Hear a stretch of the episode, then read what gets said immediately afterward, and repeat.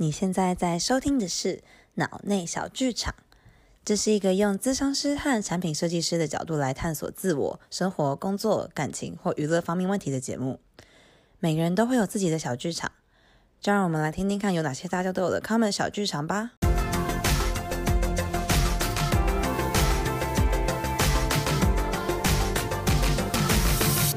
大家好，我是 Cindy，我是一名产品设计师。大家好，我是 Joyce，是一名实习心理咨商师。好，这是我们第一集 podcast，所以有点紧张。我跟 Joyce 想说，第一集先用电影当做开头，然后我们选了《孤味》这部电影，因为我们都觉得在《孤味》里面，我们看到了很多在亚洲家庭会有那种家人跟自我之间的纠结，嗯，偶尔就是看到我们自己跟我们家人之间也会有的一些问题。嗯，真的，我看到超多自己的。嗯，然后我们。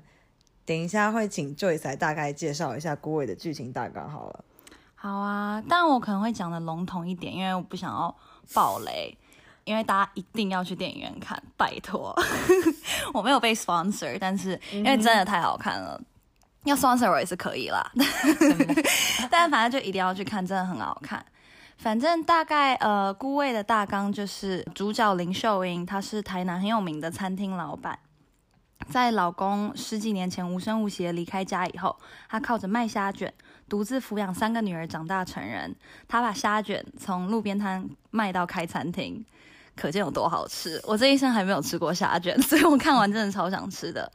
然后她的三个女儿又各有各的成就，大女儿阿青是国际舞者，二女儿阿瑜在台北当医美医生，小女儿佳佳接手秀英自己的餐厅事业。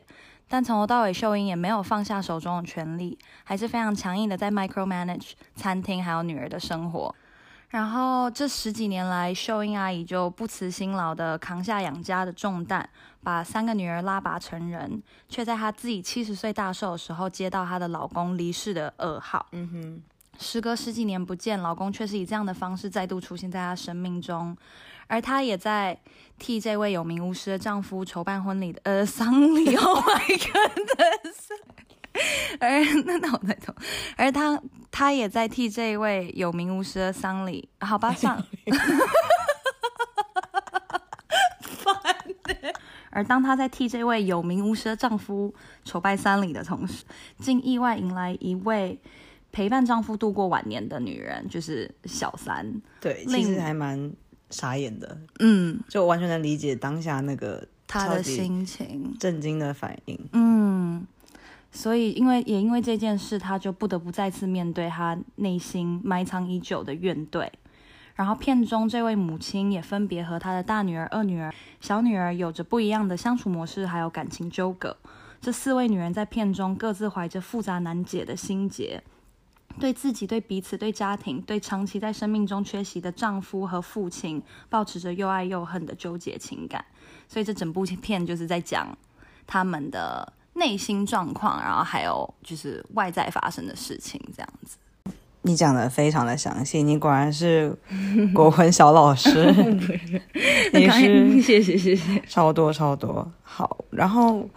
其实我觉得整部电影看下来，我觉得最 trigger 我的地方就是最后林秀英在家里对着女儿们说：“我养你们这么多年，付出了这么多，可是你们却只想着你爸爸。”嗯，因为我觉得就其实这句话掺杂着沉重、埋怨、失望。然后我当下听到的时候，其实我就有点感觉，很像我在家里好像也听过爸妈对我说过类似的话，就会说什么都不懂我们的苦心啊，爸爸之类，然后会用。类似关心的责备，嗯，在嗯，对我们说他们的期待啊之类的。然后好，嗯、我们先回到电影。就那段，其实我觉得大女儿就谢颖轩，她其实演得很好，因为她完全捕捉了听到妈妈这样说，想要体谅妈妈，可想要压抑自己的怒气，可是之后又受不了，然后爆发，然后妈妈要放下爸爸的事情的那种感觉。然后也同时在那段可以看出，主角林秀英其实也是希望可以得到家人的认可，嗯，认可她的努力，她所有的一肩扛起，因为毕竟这些年来她才是那个支撑起家里的人。对。然后其实我看下来，我觉得她有点，她这样逼她老公啊，逼她女儿们，其实就有点像是她在逼自己一样。嗯。她很固执的觉得自己这样才是对的，这样才是好的，然后把自己的观念加注在家人的身上。就有点像那种可能阿妈会觉得你很饿，然后疯狂问你吃东西，或是你出去拿妈妈叫你穿外套，因为妈妈觉得你冷，嗯、对，就大概这种，就大概这种感觉。阿妈觉得你饿，是，嗯，好，回来我就是我觉得，其实，在这样子把自己的观念加注在家人身上，又擅自因为得到不符合期待的回应而失望，嗯、其实是一个还蛮沉重的爱。嗯嗯，对，我觉得就是我觉得观众我。完全可以理解，也很心疼秀英阿姨这份感到被家人背叛的心情。但她这样索求爱和认可的方式，反而会让人觉得很沉重，也很痛苦，也就把孩子推得更远了。我就在想啊，那时候如果她能更直接的表达自己的伤心，嗯、还有这一份想要被认同的心情，你觉得会不会就会有更好的沟通结果？我觉得好像还蛮难的。对，是真的很难，啊，因为我觉得你要让爸妈真的去、嗯。说出心里话，一方面你要他卸下当父母的那个角色，嗯、然后突然跟你站到同个水平上，我们都是以朋友的角度去讲，光是这样就超难。对啊，然后他们也有他们自己的包袱没有解开，在没有解开的同时，真的很难。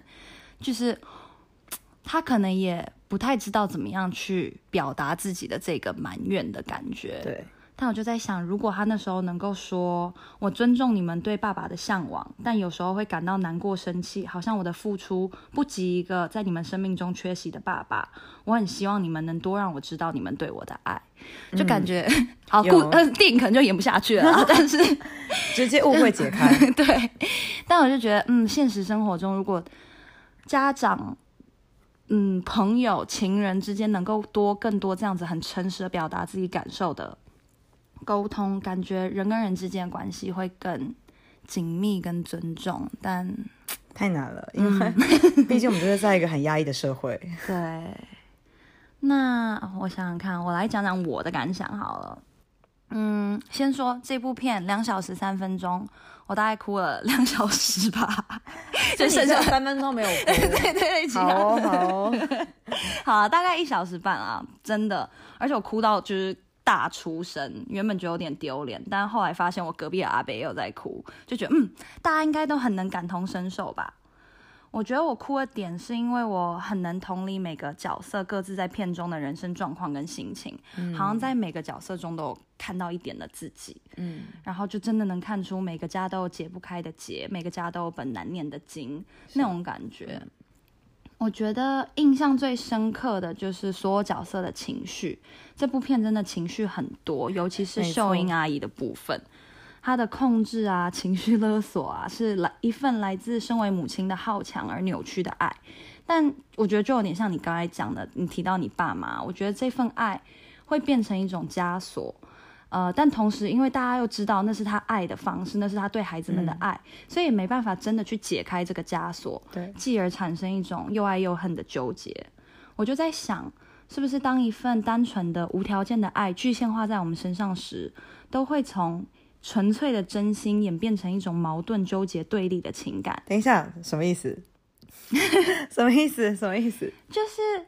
因为这份爱，当当你生出一个小孩的时候，你对他应该是保持着完全无条件的，就是我就是爱你，嗯、你是我的孩子。嗯，但是这些爱会在就是生活的潜移默化下，哎，潜移潜移潜移，哎，潜移默化，潜潜移默化，谢谢。潜移默化之下，就是这些爱会夹杂一些怨恨、愤怒、悲伤，然后还有像你刚才讲的失望，得不到自己就是所期望的失望。这些情绪都不是非黑即白的，它就会让这份爱变得，嗯，掺杂了很多东西在里面。对，然后可能这份爱就会渐渐的沉重起来。但好像这也就是爱，就这就是人生的一部分。对，因为我觉得有爱就有恨，然后你不可能有真的一百分的爱，或是单纯的情感。嗯，我觉得你会对一个人有感觉，其实。一定掺杂了很多，你可能，嗯。嗯，你可能会有点嫉妒他、羡慕他，嗯，甚至是，就像你刚刚讲的，嗯，就是你会有一些愤怒，对，还有一些悲伤，可是就是因为有这些复杂的情感，才会建立了你们之间那个断不开的关系，那个连接，对，对啊，就在爱中有埋怨、有怨恨，然后在失望的同时。可能也有开心，啊、在愤怒的时候，同时也有点伤心，就是，情绪本来就是很多变，很很很很多元、很复杂的，但对也组成，这就变成你们感情的基底啊。然后我觉得。啊，家人间 这些自我的包袱，还有对彼此的期待，好像就是不可避免的，也是爱的一部分。就像我们刚才讲的，对，嗯，但同时这样的爱也会让人觉得有时候很沉重、很辛苦。是啊，好像也没有真的有办法去解决这一份沉重的负担。嗯，这样讲对吗？嗯，因为就是这样的负担，才把你和家人之间的关系。连接起来，所以其实可能我们大家都会想要去追求一个很纯粹的感情，就是很完美的家庭关系。可是我觉得就是要去接受没有完美的家庭关系。嗯嗯，你就是会有这么五颜六色，然后超级错综复杂的情绪掺杂在关系里面，但就是因为这样才有趣。嗯，对啊，就、嗯、这就是人生一部分，这就是爱的一部分，没错。但同时，当你在就是因为被这些枷锁、被这些期待捆绑住的时候，那些辛苦也不是就要照单全收的。嗯、我觉得也还是同意，可以活出你自己。嗯，所以我觉得我们可能还是要回到主题。好好，放下那些家人给的期待。对，好，我们回到主题。放下那些家人给的期待，嗯，就其实我们在看电影的时候都有在想说，为什么家人会对我们有这些绵绵不绝的期待？就很像为什么电影里面秀英阿姨对她二女儿阿瑜会有无止境的期待，然后为什么阿瑜对自己的女儿小陈也有无尽的期待？嗯嗯，然后就其实我就想到说，其实我爸妈以前就很常跟我说，哦，我们就是因为以前吃苦啊，所以现在不想让你这么辛苦，嗯，然后就其实那些爸妈为我们担起的责任。淋过的雨啊，受过的风霜，他们其实多少会能，多少会能够希望，嗯，他们这样的辛苦就可以让我们少受点苦，嗯，嗯所以、不是？我就要说什么，呃，你的岁月静好，是因为有人为你负重前行，就其实就有点像是我们我们和爸妈之间的关系，嗯哼，但其实这样的体贴就会形成一种期待，嗯哼，但是其实我们都要，这其实大家都知道，爸妈很辛苦。所以大家也要多多体谅一下家人。嗯，我觉得你讲的很好。我觉得爸妈很多他们自己的期待是来自于他们自己人生中的缺憾，然后所以他对我们说的话，其实也是他们会对他们自己说的话。他们对自己的严格，然后可能对一些选择上的失望、悔恨，嗯、然后他们就会用这样子的方式去对待自己的孩子。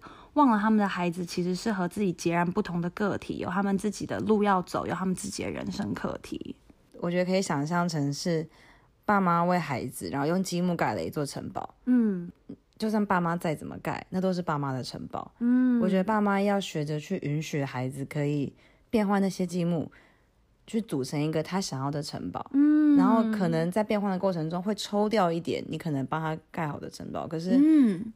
两边都要学着去平衡，对，然后去理解当初城堡是怎么盖好的，嗯、为什么要这样盖，为什么我要抽掉，我有什么我想要变成的样子。嗯，虽然这可能不是你想我变成的样子，对，可是我希望你尊重我的感觉。嗯嗯，嗯我觉得你这边真的讲的超好，这个例子超棒的，很闹，让我想到，嗯，我前几天听到呃 ICRT 的 Colin 有一个女朋友，她写给她男朋友的信，祝他生日快乐，也鼓励他要更有自信。因为就听起来，男生的姐姐在美国读硕士，也有一份就是很高级的工作。嗯，然后他的爸妈对，就常常拿姐弟来比较。然后这个弟弟，A.K.A. 写信的女朋友的男朋友，好像就很忧郁，所以女朋友就很担心他的心理状况，才会就安排这次 call in。然后我听着听着就哭了，一方面是觉得这女朋友真的很可爱哎，然后一方面又觉得这男的好像真的很辛苦。因为他很努力的在台湾上了两年的英语绘画课，也很希望自己有天可以带女友出国玩，去全程由他来用英文沟通，感觉是一个真的很努力在争取爸妈认同的儿子。嗯、对。然后女朋友就说，在信里说，有时候我们就是不是读书的料，但不代表你比你姐姐没有价值。嗯，我就觉得听了蛮感慨的，因为就可以看出这个男孩子。就是可能因为姐姐的优，就是姐姐这么优秀，然后让他好像就一直得不到父母他所希望的父母的认同跟爱。我就在想，父母对孩子的爱和期望，可能在很多他们不知道或知道的情况下，给孩子带来很多压力跟创伤。嗯，但也不是在责备父母的意思，就是完全也可以理解父母有他们自己的出生背景，然后他们自己的生活经验，导致于他们可能对自己的孩子有很多的期待。但我觉得真的就像你刚刚讲的，就是双方可以好好的沟通这一份期待，然后期待，然后呃，一方面是给期待的人跟接受期待的人，然后还有接受期待的人自己的想法，就是。感觉是一个需要互相沟通，然后尊重、同理对方的过程，嗯、那个爱才可以流得更通顺。是，因为我觉得我这样听起来，其实就是那个男朋友，他是有一点把他在爸妈心中的价值定位在成绩，嗯，是不是跟姐姐一样好？嗯，所以姐姐现在是个比例尺，对，然后去。衡量他在他爸妈心中的爱，所以他对价值、自我价值，对他的自我价值，嗯，所以他从来都没有办法真的去，他应该不会真的感觉到自己可以去掌控或者去了解说爸妈什么时候爱我，什么时候不爱我，因为好像爸妈爱不爱我都是取决于姐姐，嗯嗯。嗯，其实还蛮难过的，就蛮辛苦的，我就。对啊，听广播听到哭，我觉得边开车边、呃、很难过哎，嗯、真的。就其实我觉得，像刚刚 Joyce 讲的男朋友那个 ICRT 的例子，嗯、其实我觉得重要的是你要把和家人的关系界限拉出来。嗯，那要怎么拉出关系界限呢？好，我要先要投咨商师的话，就是你要开始试着觉察你在跟爸妈对话的时候浮现的每一个感觉。嗯，哪些情绪是你的，哪些情绪是爸妈的？然后你要时时刻刻的把自己拉到一个上帝视角，嗯，去回观跟家人的关系。对，我知道这是爱，但如果这份爱让我感觉到有压力、难受，或者有任何不舒服，那我是不是其实可以不用接住？我是不是可以放着，或是提出来去沟通？很棒。你的智商是一定会以你为荣的。Oh. 对，讲的，嗯，我觉得很好。然后在做这个过程中，对自己、对家人都是抱着同理，然后温柔的态度。我也觉得界限是最重要的。画出界限不代表就不爱或是想要遗弃对方，嗯，而是在这样的界限中能够互相同理，然后尊重并且爱对方，但是同时不承接不属于自己的包袱，不把对方的 stuff 往自己身上揽，这很重要，超重要。我之前荧幕保护城市就是 我最喜欢的一句话，我自己发明的哦，就是 Not my shit, not my business。不是我的屎，就不是我的工作；不是我的东西，我就不往身上揽。我把它还给当事人，因为它就不属于我。因为我觉得，其实很多时候，人在一段关系里面，当你太急着想要去保护这段关系，嗯，你就会不知不觉的把别人的情绪、别人的责任、别人的一切，嗯哼，嗯哼，你都觉得自己可以拯救他，你可以解决他，他的信念，对。嗯延揽到自己身上，嗯，但其实你这样子，你就会变成你花很很多时间在替别人处理你可能也无法解决的问题，嗯，或是根本就与你无关的问题，然后你把自己搞得好累好累。嗯、就像刚刚 Joyce 说的，嗯，你是不是可以试着把那些东西还给当事人？嗯，对，不是你的屎就不要背。但同时，我觉得你刚才也讲到很好的一点是，大家会为了要。保存这份关系是，然后因为想要这个连接更紧密，所以会想要去做这样子可能保护或承接的动作。对，所以也是完全可以同意，它就是我们生而为人的一部分。对，只是当你觉察到这份这这样子的模式会带给你一些痛苦的时候，是不是就可以再做一些你想要的调整？如果你想要的话，对，当然就是自由意志。嗯哼。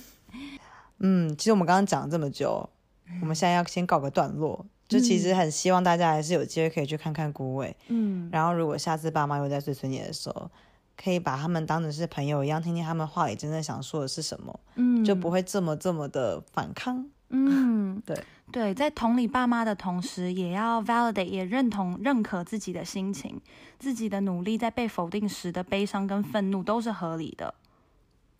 就是爸妈在以他们的人生定义我们的时候，我们会感受到的情绪也是合理的。但同时，我们也可以同理他们，就是把这些东西丢给我们，嗯、我们可以就是后这两个事实都一样的真实，就是这、嗯、这两件事都是可以并存的。之后可以再跟爸妈表达和沟通我们对他们的理解，但也。表达希望他们能尊重并支持我们，并不随便以他们的缺憾和价值观来定义我们。嗯哼，我觉得，嗯，小结语好了，爱不难，难的是如何爱的完整。理解在爱的同时，也不免感到失望、生气、嗯、难过、痛苦，这些都是可以和爱共存的情绪。如何跟这些在爱的缝隙中掺杂的矛盾心绪共处，才是爱最难的课题。没错，所以希望大家都可以找到自己最舒服的位置，跟自己对话，在需要的时候给自己一个拥抱，温柔对待世界，也允许这个世界给我们我们想要的爱和支持。共勉之，很棒很棒，我觉得刚刚那个结尾非常棒，你抓到了整个跟家人之间的相处，然后还有当然有这部电影的很多精髓。嗯，然后就其实网络上影评对于看这部电影的观感其实还还蛮两极化的，但我觉得像我们这样有特别多感触，也是因为我们可能在电影里面投射，嗯，看到了我们自己或是身边的人的影子，然后其实还蛮有趣的。大家其实，在看电影的时候都可以试着。在看电影的同时，同时问问自己说：“哎，你对哪个角色、哪一个场景特别有感觉？因为这可能就是你有把你的一些生活经验投射到电影上，然后你可以透过看电影，也可以来内省自己，其实很棒。”嗯嗯嗯嗯。好，希望大家会喜欢我们今天对孤味的讲评，还有我们的一些分享。耶耶！然后我是 Cindy，我是 Joyce，谢谢大家的收听，拜拜。我们下次见。